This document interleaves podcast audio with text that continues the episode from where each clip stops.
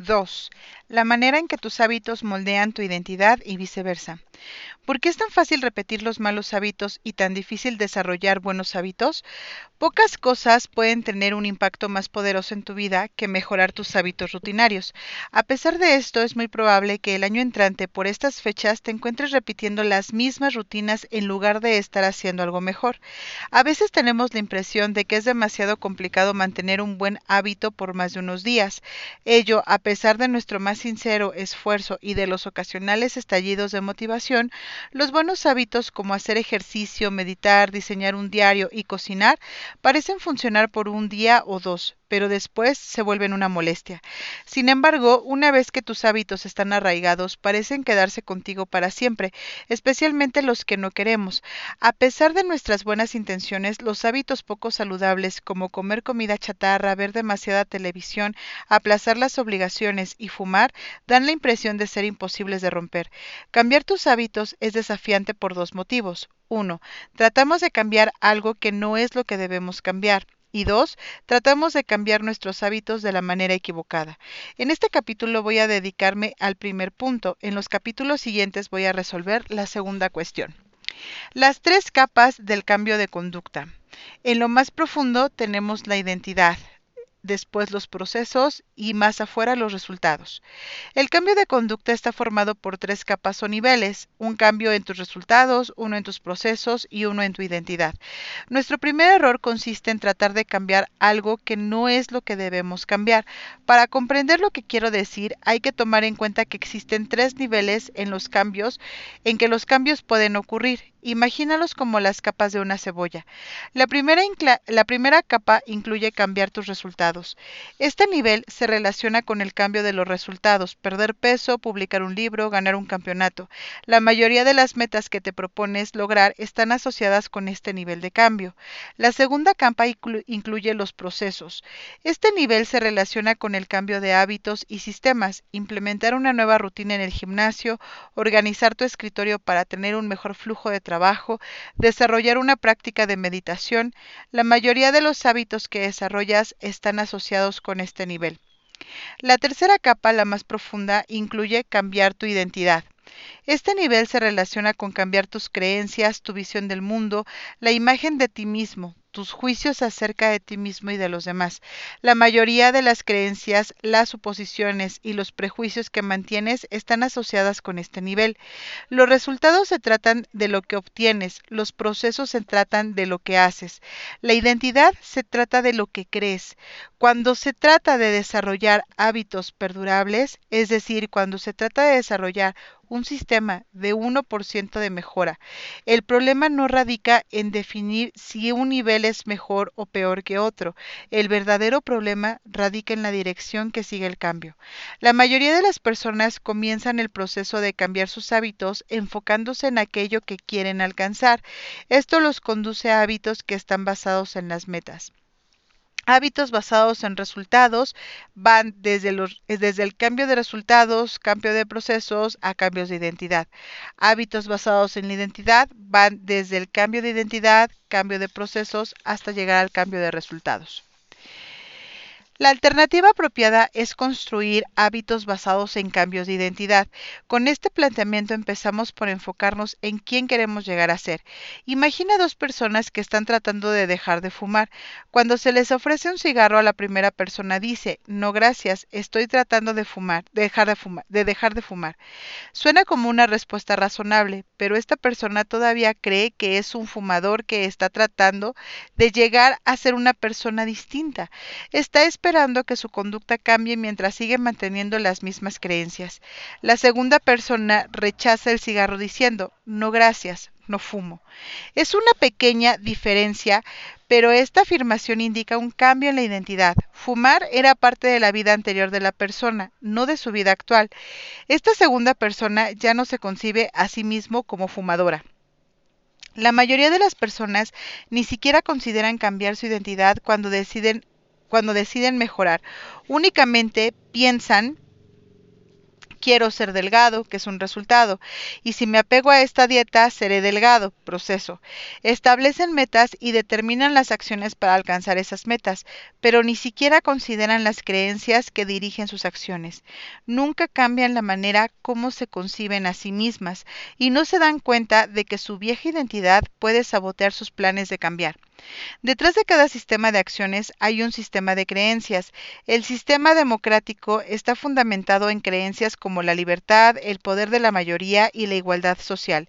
El sistema dictatorial tiene una serie de diferentes de creencias como la autoridad absoluta y la obediencia estricta. Existen muchas maneras de convencer al electorado de votar en, en, una democracia, pero tal cambio de conducta no tendría efecto en una dictadura. Esa no es la identidad del sistema dictatorial. El voto es una conducta que resulta imposible bajo un determinado sistema de valores.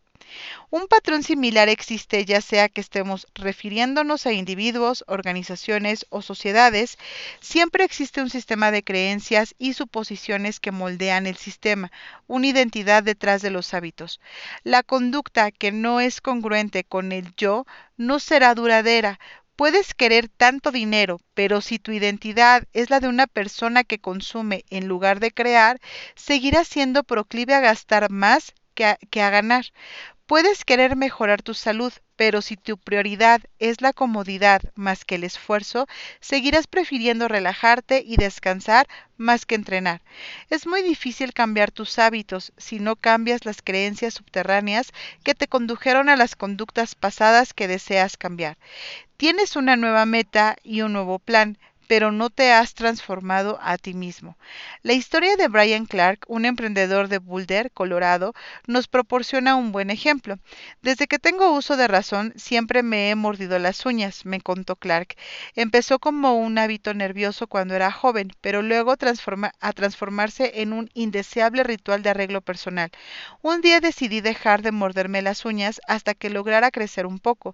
Finalmente lo conseguí con fuerza de voluntad. Después, Clark hizo algo sorprendente. Le pedí a mi esposa que me programara una cita con la manicurista por primera vez en mi vida, dijo. Pensé que si iba a empezar a pagar por mantener mis uñas en buen estado, no volvería a mordérmelas.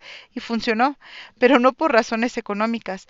Lo que sucedió fue que la manicura hizo que mis manos por primera vez se vieran realmente agradables.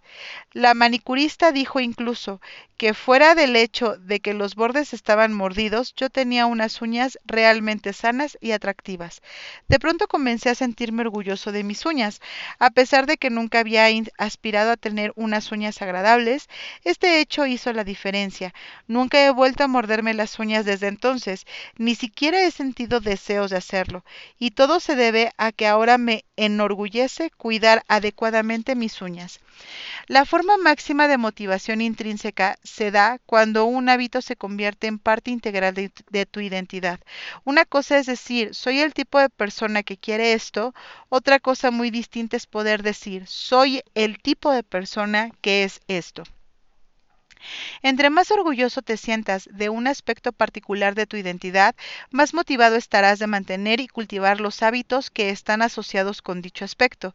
Si estás orgulloso del aspecto de tu cabello, seguramente desarrollarás una serie de hábitos para cuidarlo y mantenerlo en buen estado. Si estás orgulloso del tamaño de tus bíceps, seguramente nunca te saltarás los ejercicios para fortalecer la parte superior del cuerpo de tu rutina de ejercicios. Si estás orgulloso de las bufandas que tejes, seguramente invertirás horas de cada semana a tejer. Una vez que tu orgullo se involucra, naturalmente luchas con uñas y dientes para mantener tus hábitos. El verdadero cambio de conducta es un cambio de identidad. Puedes iniciar un hábito porque tienes la motivación para adquirirlo, pero la única razón por la cual lo mantienes y lo cultivas es porque se convierte en parte de tu identidad. Cualquiera puede convencerse a sí mismo de ir al gimnasio o de comer saludablemente una o dos veces, pero si no cambias el sistema de creencias detrás de tu conducta, será muy complicado comprometerse a mantener los hábitos a largo plazo. Las mejoras solamente son temporales hasta que se convierten en parte integral de lo que eres. La meta no es leer un libro, la meta es convertirse en lector. La meta no es correr un maratón, La meta es convertirse en un corredor. La meta no es aprender a tocar un instrumento. La meta es convertirse en músico. Tus conductas suelen ser un reflejo de tu identidad. Lo que haces es un indicador del tipo de persona que crees que eres, independientemente de que esto se da a nivel consciente o inconsciente. Las investigaciones han demostrado que una vez que una persona cree en un aspecto particular de su identidad, es más proclive a actuar de acuerdo con esa creencia. Por ejemplo, las personas que se identificaron a sí mismas como votantes fueron más proclives a emitir su voto que aquellas personas que solo manifestaron su intención de votar. De la misma manera, la persona que incorpora el ejercicio físico a su identidad no tiene que convencerse a sí misma de entrenar. Hacer lo correcto es sencillo. Después de todo, cuando tu conducta y tu identidad están completamente sincronizadas, ya no intentas lograr cambios de conducta, simplemente estás actuando como la persona que tú crees que eres. Como todos los aspectos de la formación de hábitos, este también es una espada de dos filos. Cuando trabaja a tu favor, el cambio de identidad puede ser una poderosa fuerza de superación personal. En cambio, cuando trabaja en tu contra, el cambio de identidad puede ser una maldición. Una vez que has adoptado una identidad, es fácil que tu lealtad hacia ella influya en tu capacidad para cambiar. Mucha gente avanza por la vida en medio de un adormecimiento cognitivo, siguiendo ciegamente las normas asociadas a su identidad. Soy pésimo para seguir instrucciones. No sirvo para despertarme temprano. Soy malísimo para recordar los nombres de las personas. Siempre llego tarde. Estoy negado para la tecnología. Soy pésimo para las matemáticas. Y miles de variantes más. Cuando te has repetido a ti mismo una historia por años, es sencillo que te aferres a estas rutinas mentales y las aceptes como un hecho. Con el tiempo comienzas a resistirte a realizar ciertas acciones porque crees que no son parte de lo que tú eres. Se desarrolla una presión interna para mantener intacta la imagen de ti mismo y tú te comportas de manera consistente con tus creencias. Encuentras todas las maneras posibles de evitar caer en contradicciones con esa imagen que tienes de ti mismo.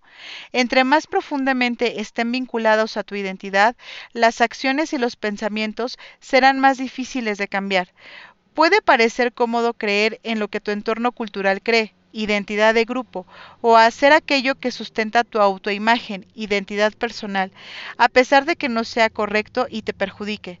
El conflicto con la identidad es la mayor barrera que puede enfrentar el cambio positivo a cualquier nivel, individual, grupal o social. Los hábitos positivos pueden tener sentido a nivel racional, pero si entran en conflicto con tu identidad, vas a fracasar cuando intentes ponerlos en práctica. Un día cualquiera, quizá te encuentres buscando excusas para no cumplir con tus hábitos positivos, simplemente porque estás demasiado cansado o demasiado ocupado o demasiado abrumado o por un sinnúmero de pretextos distintos. Al final de cuentas, sin embargo, la verdadera razón por la cual dejas de cumplir con tus hábitos es porque la imagen que tienes de ti mismo se interpone en el camino. Esta es la razón por la cual no puedes aferrarte a una versión única de identidad. El progreso requiere desaprender lo aprendido. Para lograr ser la mejor versión de ti mismo, es necesario que edites constantemente tus creencias y que actualices y expandas tu identidad. Lo anterior nos conduce a una pregunta importante. Si tus creencias y tu visión del mundo desempeñan un papel tan importante en tu conducta, ¿de dónde surgen en primer lugar? ¿Cómo es que se construye la identidad? Y finalmente, ¿cómo es posible enfatizar los aspectos de tu identidad que te son tan útiles mientras que gradualmente elimina los aspectos que impiden tu desarrollo? El proceso de dos pasos para cambiar tu identidad. Tu identidad surge a partir de tus hábitos. No naces con un sistema de creencias preestablecido. Cada creencia, incluyendo lo que crees acerca de ti mismo, es aprendida y condicionada a partir de la experiencia. Para ser más preciso, tus hábitos son la manera como encarnas tu identidad. Cuando tiendes tu cama cada mañana, encarnas la identidad de una persona ordenada. Cuando escribes todos los días, encarnas la identidad de una persona creativa. Cuando entrenas todos los días, encarnas la identidad de una persona atlética. Entre más repites una conducta, más refuerzas la identidad asociada con dicha conducta. De hecho, la palabra identidad originalmente se deriva de los términos de latín essentitas, que significa ser o existir, e identidem, que significa repetidamente. Tu identidad es literalmente la repetición del existir. Cualquiera que sea tu identidad en este momento, Tú crees en ella porque tienes evidencia de que existe. Si vas a la iglesia cada domingo durante 20 años, tienes evidencia de que eres religioso. Si estudias biología durante una hora cada noche, tienes evidencia de que eres estudioso. Si vas al gimnasio a pesar del mal tiempo, tienes evidencia de tu compromiso con el, eh, con el entrenamiento físico. Entre más evidencia tienes para formar una creencia, más firmemente creerás en ella. Durante la mayor parte de mi infancia y de mi juventud, no, consideré a mí mismo, no me consideré a mí mismo un escritor. Si pudieras preguntarle a mis profesores del colegio o de la universidad, seguramente ellos me describirían como un escritor promedio en el mejor de los casos. Definitivamente ninguno opinaría que yo era un escritor destacado. Cuando comencé mi carrera de escritor, publiqué un artículo nuevo cada lunes y jueves durante todos durante los primeros años. Conforme la evidencia creció, lo mismo sucedió con mi identidad de escritor. No comencé siendo escritor, me convertí en escritor gracias a mis hábitos. Tus hábitos, por supuesto, no son las únicas o las únicas acciones que influyen en tu identidad, pero por virtud de su frecuencia suelen terminar siendo las más importantes.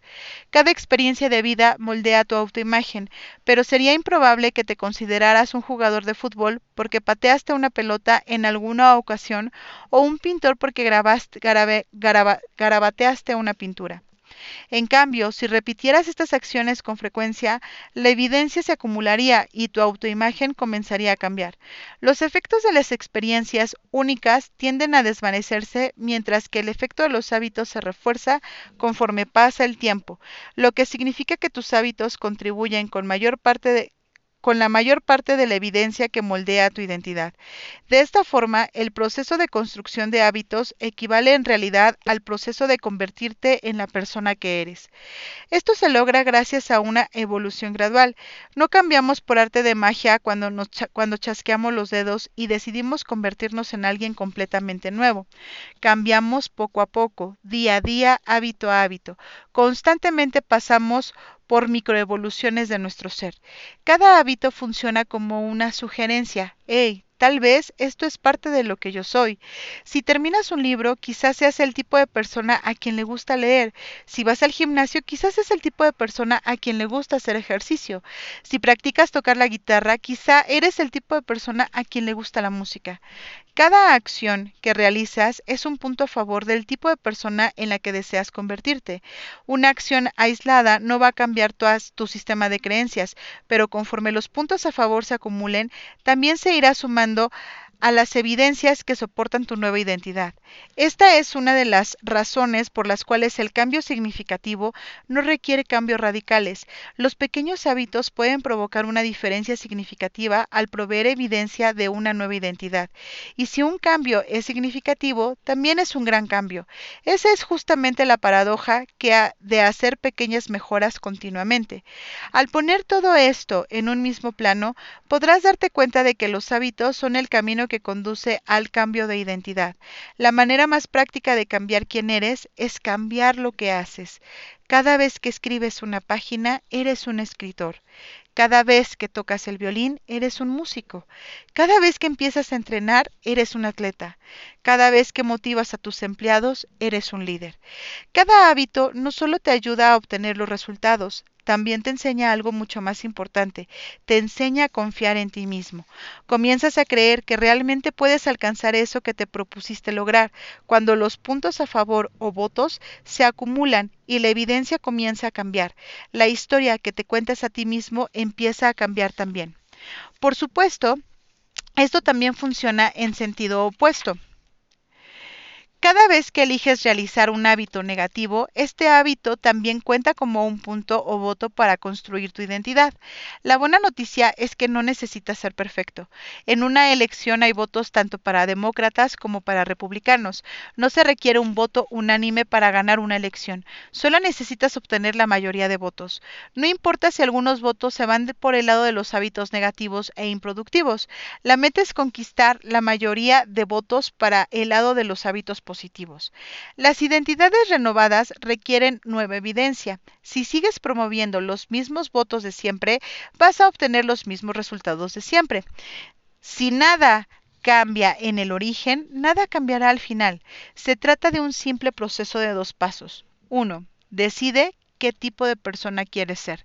2. Demuéstratelo a ti mismo, mediante pequeñas victorias continuas. Primero decide quién eres, quién quieres ser. Esto se aplica a cualquier nivel, para un individuo, para un equipo, para una comunidad, para un país. ¿Qué deseas representar? ¿Qué tipo de principios y valores quieres defender? ¿En quién quieres convertirte? Estas últimas son grandes preguntas y muchas personas no saben ni siquiera cómo comenzar a lidiar con estos temas. Sin embargo, todos saben los resultados que desean obtener, abdominales marcados o reducir sus niveles de ansiedad o incrementar su salario al doble. Eso está bien, es válido. Puedes comenzar desde el tipo de resultados que quieres alcanzar y luego ir hacia atrás y construir el tipo de persona capaz de obtener esos resultados. Pregúntate a ti mismo, ¿quién es la persona que puede obtener los resultados que quiero alcanzar? ¿Qué tipo de persona puede perder 20 kilos de peso? ¿Qué tipo de persona puede aprender un nuevo idioma? ¿Qué tipo de persona puede iniciar una nueva empresa exitosa? Por ejemplo, ¿Qué tipo de persona puede escribir un libro? Probablemente alguien que es constante y confiable. Una vez que defines esto, tu enfoque puede cambiar. En lugar de concentrarte en escribir un libro, enfoque basado en resultados, te enfocas en convertirte en una persona constante y confiable, enfoque basado en la identidad. Este proceso te conduce a un sistema de creencias como el que sigue.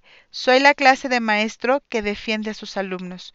Soy la clase de doctor que dedica a sus pacientes el tiempo y la empatía que requieren. Soy la clase de líder que aboga por sus empleados. Una vez que defines la clase de persona que quieres ser, puedes empezar a dar pequeños pasos para reforzar tu identidad deseada. Tengo una amiga que perdió 50 kilos después de preguntarse a sí misma constantemente, ¿Qué es lo que una persona sana haría? Durante todo el día ella usaba esta pregunta como su guía.